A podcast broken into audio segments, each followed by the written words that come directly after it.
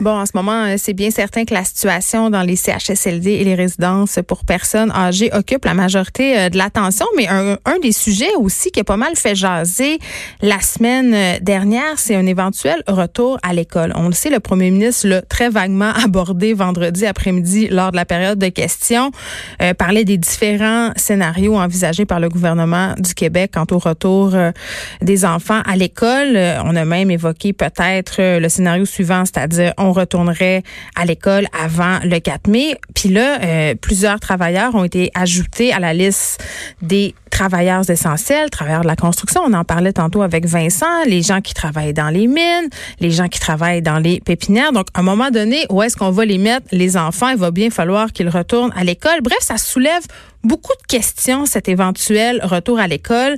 Est-ce que ça serait trop dangereux de les ouvrir avant le 4 mai, même le 4 mai, est-ce que le gouvernement euh, pourrait, euh, je, ne sais pas moi, permettre à certains enfants de retourner à l'école? Est-ce qu'on pourrait faire ça?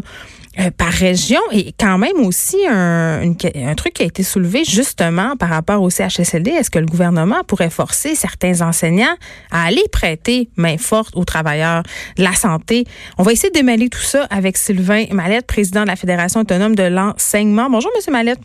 Bonjour, Madame Peterson. Écoutez, beaucoup de questions et j'allais dire beaucoup d'angoisse aussi des deux côtés. Du côté des parents et du côté, je pense aussi des enseignants, du personnel de soutien. Plusieurs ont émis de sérieuses réserves par rapport à un retour euh, à l'école. Comment ça va se faire, quand, on le sait pas. Mais retourner à l'école avant le 4 mai, le vous, M. Mallette, est-ce que vous êtes pour ou contre? Qu'est-ce que vous pensez de ça?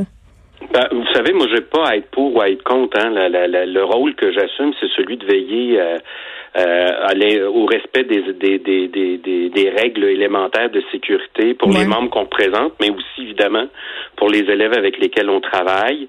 Euh, donc, euh, moi, j'ai eu une conversation ce matin avec le ministre de l'Éducation. Euh, je lui ai confirmé qu'on acceptait de participer à des travaux qui doivent réunir des gens là sur différents sujets en vue là d'une reprise, parce que c'est clair que l'école va réouvrir. Là. à un moment donné, l'école va réouvrir, mais il s'agit pas juste d'ouvrir les portes. Là. Il va falloir aussi qu'il y ait des services, des ressources, particulièrement pour les enfants vulnérables qui vivaient déjà hein, dans la précarité euh, dans l'incertitude, des effets de la pauvreté. Donc, euh, il va falloir que, que ces élèves-là soient accompagnés de façon particulière. Euh, mais vous savez, l'échéancier qu'on a donné au comité là, pour travailler, c'est jusqu'au début du mois de mai. Donc, ça serait hmm. étonnant que les écoles rouvrent avant même que les recommandations soient déposées au ministre et au gouvernement. Donc, moi, je pense que le premier ministre, encore aujourd'hui, a clarifié les choses. Euh, vous savez, dans une dans une situation de crise, la euh, ce, qui, nous peut mal nous guider, c'est le sentiment de précipitation avec lequel on peut travailler. Donc, moi, je pense que le premier ministre a rassuré les gens. Euh, L'idée, c'est que oui, il va falloir que les écoles rouvrent à un moment donné, mais il va falloir que les règles de sécurité soient connues. Euh, parce que vous le savez, là, la distanciation, on nous dit, hein, faut, faut garder deux mètres de distance entre les individus. Ben, il y a des écoles primaires au Québec où les corridors ont pas deux mètres de large. Les élèves n'ont qu'à se lever le bras puis ils touchent à l'épaule de leurs collègues de pupitre. Donc, ce, ce sont des questions qui peuvent apparaître très simples, mais qui sont très importantes. Euh, pour la sécurité des élèves, la sécurité des personnels qu'on représente. Et donc, euh, nous, c'est, on est dans cette posture-là parce que je pense qu'il ne faut pas ajouter de la crise à la crise. Il faut prendre le temps de réfléchir correctement parce qu'il n'y a rien de pire. Hein. Si jamais il fallait que les écoles rouvrent et qu'on est obligé de les refermer un mois après, euh, je dis là, on ça serait niaiseux. ben, on sera pas gagnant là. Puis bon, il y a plusieurs affaires là-dedans. Euh, tu sais, bon, la fameuse distanciation sociale, évidemment. Euh, premier ministre Legault qui a dit que le seul critère, ça serait la santé. Je veux bien, mais il y a quand même beaucoup d'autres affaires à prendre en considération. Vous l'avez bien dit. L'inquiétude des parents, j'ai vu ça beaucoup passer mhm. sur les médias sociaux, même si les écoles rouvrent cette année, pas question euh, que mon enfant y retourne. Des enseignants aussi, parce qu'il y a des enseignants aussi qui sont vulnérables en ce mhm. moment, puis on oublie trop souvent d'en parler, là, qui émettent aussi certaines réserves. Là. Ben, tout à fait. Puis moi, je pense, hein, parce qu'il y a déjà, là, on le, on le sait maintenant, là, il y a des, des profs, puis je pense particulièrement là, aux collègues de la formation professionnelle qui sont dans les euh, ce qu'on appelle les spécialités liées à la santé, là, qui ont été euh, interpellés pour venir euh, donner un coup de main au réseau de la santé. Mm. Donc, ça, ça s'est fait aujourd'hui, ça va se faire demain. mais il y a de nos profs hein, qui sont qui sont âgés de plus de 60 ans, qui ont qui vivent avec des difficultés de santé, qui sont parfois même eux-mêmes des aidants naturels qui habitent ou qui soutiennent des personnes âgées. Donc, c'est des questions tout à fait légitimes. C'est aussi, vous savez, je pense que le gouvernement là-dedans a été victime de son succès dans la mesure où, depuis le début de la crise, puis ça, je pense qu'on doit le reconnaître, le premier ministre est assez efficace, euh, il est clair dans ses dans ses consignes, les gens on le voit, là, mm. les gens respectent les consignes en grande majorité. Et moi, je pense que le gouvernement a, permis, a, convaincu la population de l'importance de respecter ces règles-là. Et donc, je pense que quand il s'est avancé en répondant à une question qui lui a été posée, ben ça a provoqué là euh, euh, un vent de panique, particulièrement de la part des parents, parce que les parents ont dit écoutez, euh, je vais faire l'épicerie, puis la, caissière a raison, la caissière est protégée par une feuille de plexiglas, tout à fait, c'est tout à fait correct. Et là, le premier ministre me dit que mes enfants ou mon enfant pourrait retourner à l'école, mais l'enseignante, l'enseignant qui est devant lui, euh, se promène pas, on se promène pas avec des cubes dans des cubes de plexiglas. On n'a pas accès au même matériel que les gens qui sont dans le réseau de la santé. Donc, c'est des questions euh, auxquelles le gouvernement va devoir répondre, euh, mais les inquiétudes des parents sont tout à fait légitimes. Là. Mais en même temps, euh, M. Mallette, il y a quand même toute cette école de pensée à propos de l'immunité parce que, bon, il y a des vaccins en ce moment euh, qui sont en développement. On n'en a pas à ce jour. On peut pas attendre que le vaccin soit en circulation pour rouvrir les écoles. Donc, vraiment, là, il y a des gens qui avancent que si les enfants vont à l'école, le plus rapidement sera le mieux parce qu'ils pourront bénéficier de cette fameuse immunité, justement parce que la COVID-19, là, à venir jusqu'à présent, les a épargnés en quelque sorte. Il n'y a pas beaucoup d'enfants qui ont des complications majeure. C'est quand même un des arguments qui est avancé pour ceux qui sont pour la réouverture des écoles. Oui, puis j'ai lu hein, beaucoup, j'ai écouté. je pense qu'on lit tous, là, on est un peu, on cherche des réponses. Oui, puis certains épidémiologistes là, qui, qui, sont avancés, c'est parce qu'il y a une variable hein, qu'ils ne soulignent pas, puis c'est une constante que j'ai observée là, dans tous les commentaires euh, qu'ils ont euh, qu'ils ont euh, eu, mm. c'est qu'ils ne tiennent pas en compte une variable qui est importante dans le réseau des écoles, particulièrement au primaire et au secondaire, c'est qu'on les élèves côtoient des adultes. Ben, et que le phénomène de propagation, euh, il se fait via les adultes beaucoup. Cependant, des enfants peuvent même eux-mêmes être porteurs, être asymptomatiques et donc contaminer des adultes. Et c'est par exemple, c'est le genre de question auquel le gouvernement devra répondre parce qu'on peut pas non plus. Puis moi, je conçois que c'est pas ce que veut la direction de la santé publique. Là.